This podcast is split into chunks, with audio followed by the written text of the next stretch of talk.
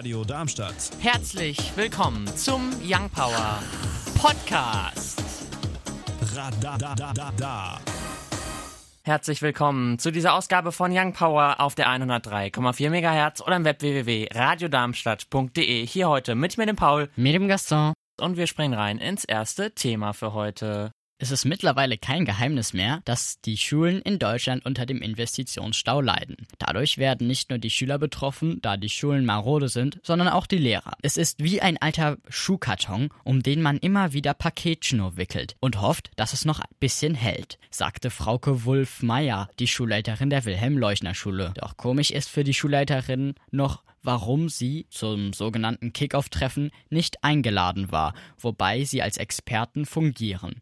Doch für die Wilhelm-Leuchner-Schule ist nun ein Planungsbüro beauftragt worden, was aber auch keinen normalen Auftrag bekommen hat, da das Gebäude denkmalgeschützt ist. In der Bertolt-Brecht-Schule herrschen ähnliche Zustände, abgesperrte Bereiche, Unterricht, auf andere Gebäude verlegt und ein kaputtes Gebäude. Zu diesem Thema kann ich sogar selber was sagen, da mein ähm, bei meiner Schule wird aktuell renoviert, was ja jetzt bei denen noch nicht der Fall ist. Also da um präziser zu sein, sollen ab 2021 kann man bestehen Hoffnung, dass da eventuell angefangen werden, äh, angefangen wird, umzubauen. Und ja, das sind dann jetzt ähm, zwei Schulen, bei denen es jetzt besonders ist, weil bei den anderen, soweit ähm, meine Informationen sind, ist es nicht ganz so schlimm oder da ist schon was in Arbeit. Ich glaube, bei dir ist es auch nicht so schlimm, oder Paul? Nee, äh, ich bin ja auf einer Privatschule äh, und deswegen ist das nochmal ein bisschen was anderes. Bei uns gibt es jetzt keine Mängel oder so, aber ich kriege auch von, von vielen Freunden oder so mit, dass es halt einfach viele Schulen gibt aktuell, die, naja, moderner sein könnten, als sie jetzt sind und einfach auch teilweise renovi renovierungsbedürftig sind. Und dass es halt so lange dauert, es halt nervt halt einfach viele auch, was ja auch völlig verständlich ist. Großes Problem ist ja nicht mal, dass das Geld nicht da ist. Das Geld ist ja da. Es geht ja vor allem um die Bürokratie, die zu tun ist. Soweit ich weiß, es gibt irgendwie, allein schon, wenn man die, die Bauverordnungen alle beachten will, da hat man unendlich viele und dann sind die meisten Schulen ja auch noch denkmalgeschützt. Das macht es sehr schwierig. Ja, das ist ja, wie du, wie du gerade gesagt hast, also mit diesem Denkmalschutz und so, das ist halt einfach Teile zumindest, wo man sagt, braucht man das wirklich? Also ich meine, warum, wenn man sich dann so ein Gebäude anguckt und reingeht und dann denkt man sich manchmal auch, warum ist das denn jetzt wirklich denkmalgeschützt? Also ich weiß nicht, ob es dir da auch so geht, aber. Gut, bei, bei unserer Schule, die ähm, machen da kein Geheimnis draus, die erzählen das, weil es, äh, das ist ein Thema, das darf nicht vergessen werden, weil damals ähm, wurden im Zweiten Weltkrieg beziehungsweise zur Nation Zeit des Nationalsozialismus die Juden dort, sag ich mal, wurden alle versammelt und so, so eine, sag ich mal, schreckliche Zeit darf man nicht vergessen, dass nicht sowas nochmal passiert. Klar, sowas ist ja auch wichtig, aber dann muss man halt trotzdem gucken, Ja. wie, wie kann man das schneller renovieren, ohne dann irgendwie zehn Jahre warten zu müssen. Und wir werfen mal einen Blick aufs Wetter. Am Sonntag wird's nebelig, viele Wolken lassen sich blicken, die auch Regen mit sich bringen können. Die Temperatur liegt bei 0 bis 7 Grad. Die weiteren Aussichten am Montag wieder viele Wolken mit teilweise etwas Regen bei 3 bis 8 Grad. Auch am Dienstag viele Wolken, es kann zu leichtem Regen kommen. Die Temperatur liegt hier bei 6 bis 11 Grad. Und am Mittwoch dann ein Sonne-Wolken-Mix mit teilweise auch ein bisschen Regen bei 7 bis 12 Grad. Und wir springen rein ins zweite Thema für heute. Die letzten Tage ist es nicht ganz ruhig um die britische Königsfamilie gewesen, da sich das Paar Harry und Meghan vom Königshaus lockern wollen. Am Mittwoch deuteten die beiden an, sich finanziell unabhängig zu machen. Das stößt auf, viel Unverständnis. Viele kritisieren auch, dass der Weg ungewiss ist und viele Gefahren birgt. Doch bereits vor kurzem gab es Kritik an dem Paar für ihre 2,3 Millionen Euro, die sie für die Renovation ihres Hauses in der Nä Nähe Windsor Castles ausgegeben hatten. Es heißt daher, dass sie finanziell doch noch am Prinz Charles gebunden wären. Doch das ist für viele nicht die schlimmste Seite. Für das Königshaus ist das, wie sie es getan haben, das Problem, da sie vorher mit niemandem darüber geredet hatten. Was hältst du denn davon? Also, ich weiß nicht. Also ich meine, ähm, ja, erst einmal denke ich mir, okay, die können da drüben ruhig machen, was sie wollen.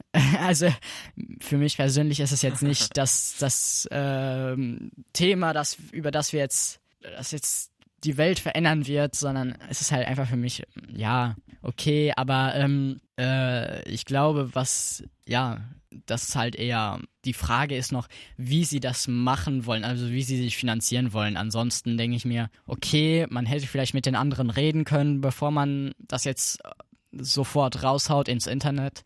Aber Ja, ansonsten meine ich, können, können sie machen, was sie wollen. Ich meine, es ist ein Land, die sich finanziell unabhängig machen wollen und kritisieren dann andere, die sich finanziell unabhängig machen wollen. Da finde ich, hm, okay. Ja, also wie es gemacht wurde, kann man drüber streiten, ja. aber dass sie es machen, ist ja eigentlich vollkommen berechtigt. Insofern machen wir einfach auch weiter mit Musik und zwar der Neuerscheinungsrubrik, die wir letzte Woche vorgestellt haben. Heili Steinfeld, Wrong Direction und um 10 vor 6 gibt's dann die aktuelle Young Power Neuerscheinungsrubrik. Wrong Direction, Heili Steinfeld. Ja, und den haben wir ja letzte Woche vorgestellt, wie eben schon gesagt. Und jetzt ist es 10 vor 6. Das bedeutet Zeit für die neue Young Power Neuerscheinungsrubrik. Neu rausgekommen diese Woche. Stop This Flame. Uns findet ihr auch auf Instagram und Twitter Young Power Radar. Die News jetzt mit Gaston. Mit dem Beginn des neuen Jahrzehnts startete auch die Consumer Electronics Show, auch besser bekannt als CES, unter dem Veranstalter der Consumer Technology Association. Vom 6. bis zum 9. Januar zeigten über 4.500 Aussteller, was sie so an neuen Gadgets oder gar Erfindungen zu bieten haben. So zeigten beispielsweise viele IT-Konzerne, was sie denn so Neues haben, wie verbesserte verbesserte Version ihrer alten Computermodelle oder ganz neue Computer, wie der auf der CES vorgestellte Quantencomputer der Firma IBM. Aber auch waren Autokonzerne vorhanden und zeigten, dass man sein Auto in der Zukunft eventuell nur noch mit einem Knüppel steuert. Aber wurde auch ein ganz neues Soundsystem vorgestellt, bei dem das Ziel ist, Zitat, geiler Sound ohne Lautsprecher. Das ist ein Projekt von Sennheiser in einer Kooperation mit Conti.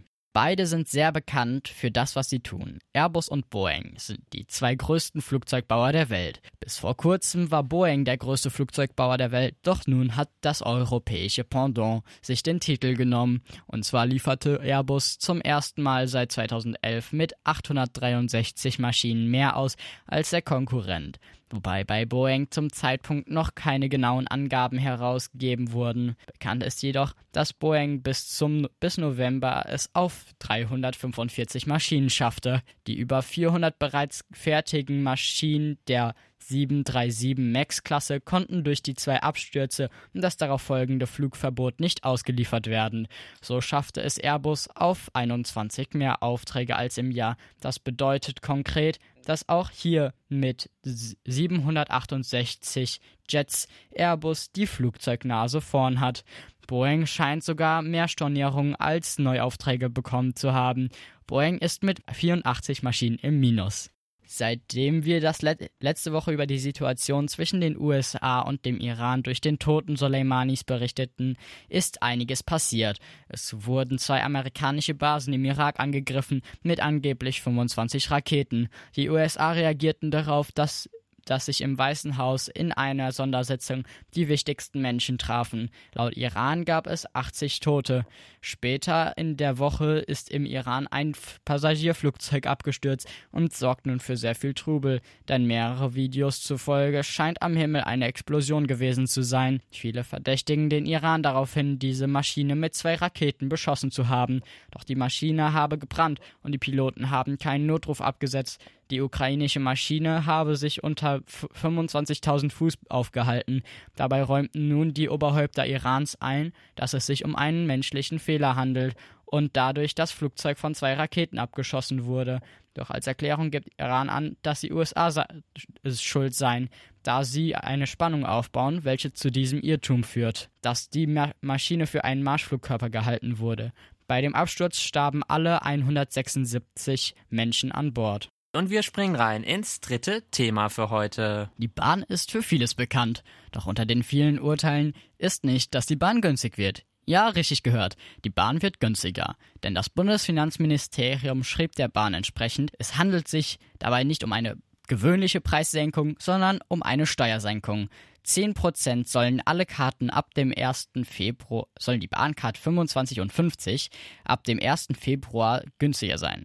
Dazu gilt auch, wenn es an diesem Tag erst die Gültigkeit der Karte in Kraft tritt.